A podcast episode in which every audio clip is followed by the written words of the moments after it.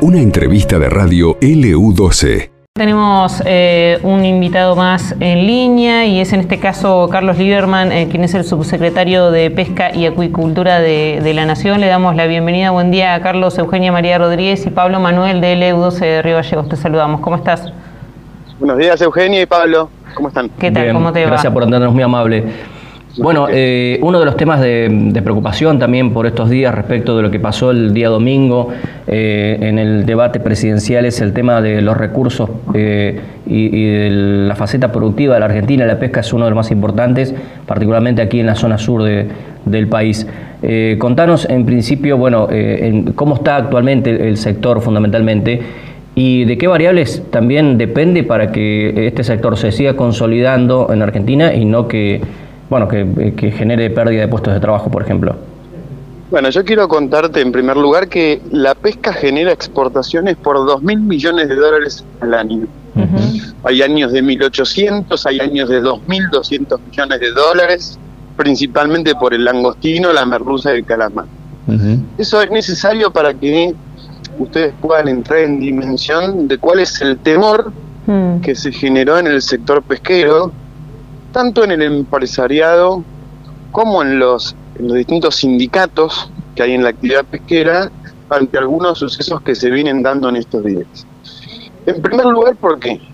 Porque entre nuestros principales compradores, esos que generan los 2.000, 2.200 millones de dólares, están Brasil y China. Claro. Nosotros tenemos tres grandes mercados. Brasil, para la merluza común, China, donde se vende muchísimo langostino y canabar, y la Unión Europea, donde se vende merluza, langostino y canabar. Entonces, que dos de nuestros tres principales mercados, que dos de nuestros tres principales mercados donde van a generarse esos dos mil millones de dólares al año que sostienen el empleo y la rentabilidad de las empresas, hayan sido indicados por el candidato Javier Milei como mercados con los que ya no vamos a tener relaciones entre estados, que son esas relaciones las que nos permiten destrabar los conflictos vinculados a lo sanitario, las trabas paraarancelarias, este, como, como dos destinos con los cuales Argentina ya no tendría este, relaciones a nivel Estado-Estado. Eh, generó una gran alarma. Yo les quiero dar ejemplos concretos para que la gente entienda cuáles son los problemas que se generan cuando los estados deciden no tener más relaciones a nivel Estado parte a parte. Durante la pandemia, por ejemplo, distintos estados establecían distintos regímenes sanitarios a los fines de que una mercadería pudiera seguir entrando. ¿sí? ¿Por qué? Porque ningún país quería recibir productos que te pudieran tener resabios de COVID. ¿sí?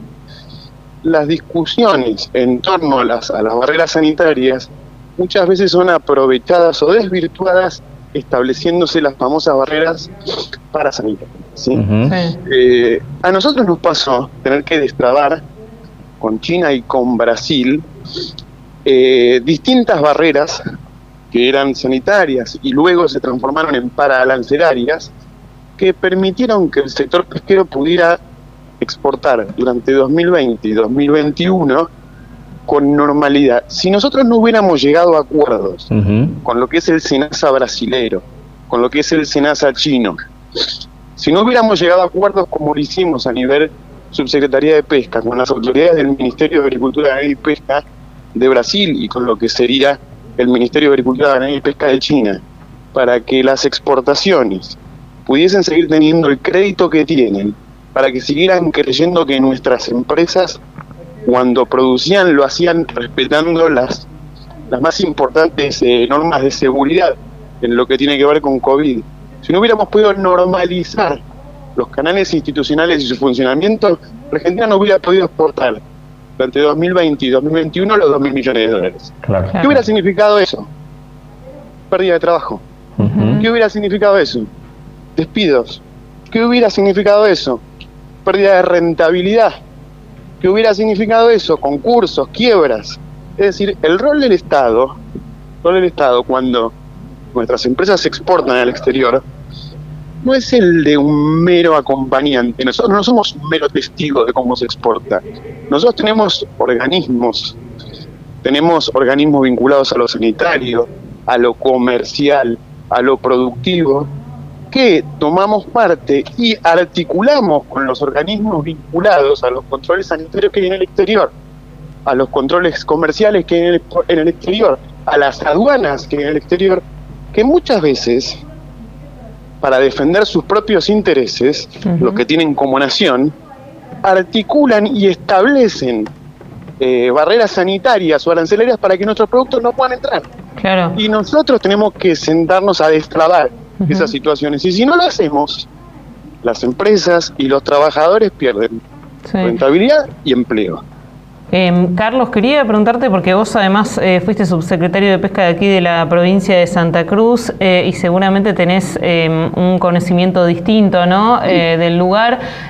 ¿Cómo se traduciría eso, digamos, el, corte de relación de comercio exterior con Brasil, con China, para, para los santacruceños que trabajan Sería terrible. en términos de empleo, digo? Sí. Sería terrible, mira. En, en, Puerto Deseado y en Caleta se industrializa, por ejemplo, merluza común. La merluza, la, famosa merluza. Eh, la merluza tiene, en condiciones naturales, un parásito que se llama anisaki, que es inocuo para la salud. Este, es, es normal, todo organismo vivo desarrolla distintas problemáticas en su propia anatomía, en su propio cuerpo. Si alguna de ellas es nociva para el consumo humano, por supuesto ese producto sale del comercio y si no son nocivas para el consumo humano, lo que tiene que hacer el Estado a través de los organismos sanitarios es primero analizarlo, después explicarlo y en consecuencia regularlo. A nosotros nos pasó, por ejemplo, con Brasil, que la cantidad de anisaki que puede detectarse en la merluza haya sido en un momento, durante el gobierno de Bolsonaro, bajada a niveles que para nosotros eran inauditos. Yo repito, el anisaki es inocuo para el consumo humano, no genera problemáticas si es cocinada, como, como cocinamos la merluza, ¿no? Cualquiera sabe que con la merluza no se hace ceviche ni sushi, sino la merluza se cocina. Una vez que se cocina, eso es totalmente ilógico. Eventualmente, si no se cocina bien, podría generar en algún caso alguna alergia. Pero si se cocina, no hay ningún riesgo durante el gobierno de Jair Bolsonaro, la cantidad de anisaki que Brasil toleraba que se registrase en las piezas de merluza que se exportaban eh, fueron bajadas a niveles casi imposibles de cumplir, porque, insisto, la merluza en condiciones naturales tiene anisaki. Hmm. Nosotros, más allá de las diferencias ideológicas que podíamos tener con quien era presidente de Brasil en ese momento, viajamos a Brasil, lo hicimos con el embajador argentino en Brasil, Daniel Scioli, eh, nos juntamos con el subsecretario de Pesca de Brasil, con lo que sería el SENASA brasilero, este, y logramos distintos acuerdos por los que Brasil cambió las reglas que había establecido y subió la tolerancia a anisaki. Eso regularizó las exportaciones de merluza. Este, en el caso del langostino, por ejemplo, este, que también estamos empezando a exportar a Brasil, Brasil durante 15 años estableció una restricción a lo que ellos denominaron mancha blanca, que según ellos es una enfermedad que atacaba al langostino. Nosotros tenemos exportaciones de langostino por 1.200 millones de dólares. Tuvimos que negociar con las autoridades brasileñas y logramos, efectivamente, durante la presidencia de Jair Bolsonaro, más allá de las diferencias ideológicas que insisto que teníamos, este, que se destrabara el ingreso del langostino a Brasil que había estado trabado por 15 años. Imagínense ustedes si al revés, si nosotros no destrabamos estas situaciones y permitimos que no solamente eh, sigan existiendo en Brasil, sino que se trasladen a otros países, como China, como Europa.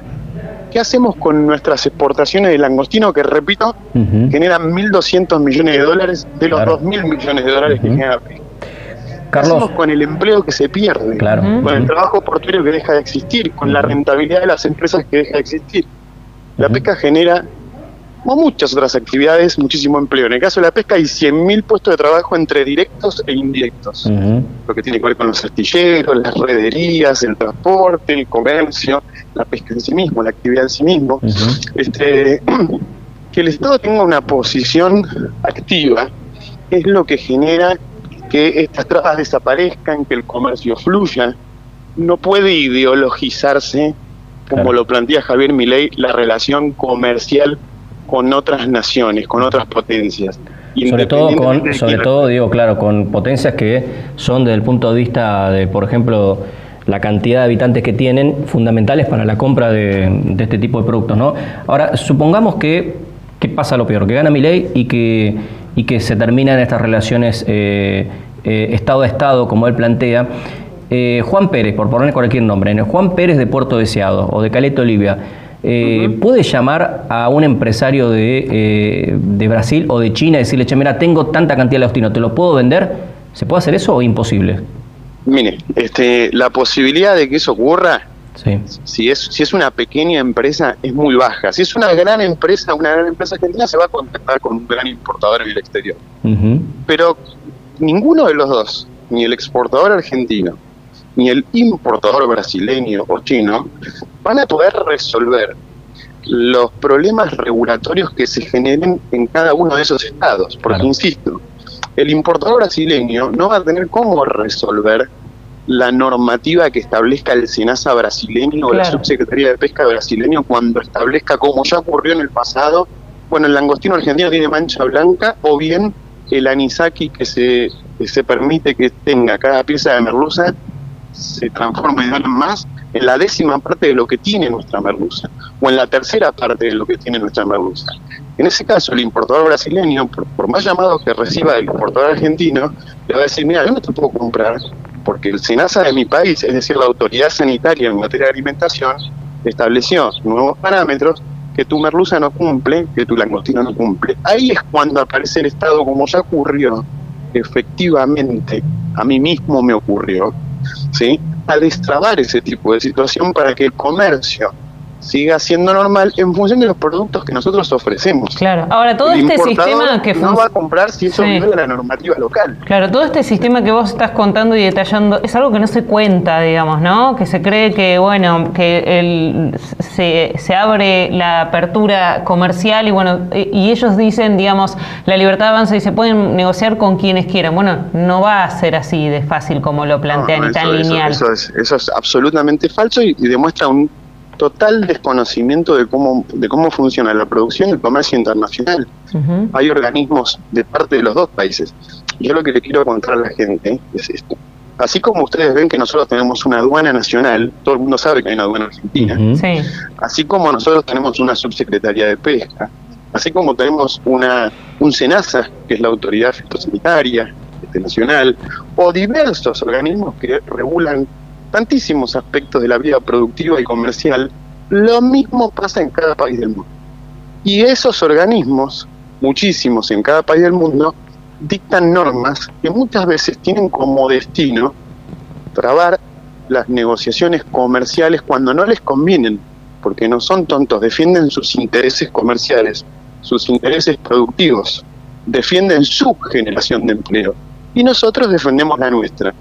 A la hora de salir a dar una discusión para normalizar los mercados que a nosotros nos interesan, donde nosotros obtenemos mayor rentabilidad, donde vemos que se genera el mayor empleo, tenemos que estar ahí dando esa discusión. Entonces, por más que una empresa llame a otra empresa, por más que una empresa argentina llame a un importador en el exterior, si los organismos de ese país establecen trabas para que esa exportación se realice, ese llamado no va a tener norte, porque nadie va a gastar dinero en un producto que no le van a dejar ingresar. No va a haber importador en ningún país de destino que gaste dinero en un producto que las autoridades locales no le dejen ingresar. Estamos hablando con Carlos Lieberman, que es el subsecretario de Pesca de la Nación. La última de mi parte, al menos, Carlos, eh, te saco de, esta situación, te llevo a un tema más particular de, la provincia de Santa Cruz. No sé si estás al tanto, hay una, hay una relación tanto conflictiva en Puerto Deseado con los estibadores. Eh, ha habido declaraciones del intendente electo que, está preocupado, dijo, por ese tema, de que eh, los conflictos gremiales perjudican la descarga de barcos en Puerto Deseado. No sé si estás en conocimiento. Este, no, sé qué dijo el intendente electo, de eso sí no, estoy en conocimiento, ni, ni qué dijo el gobernador electo.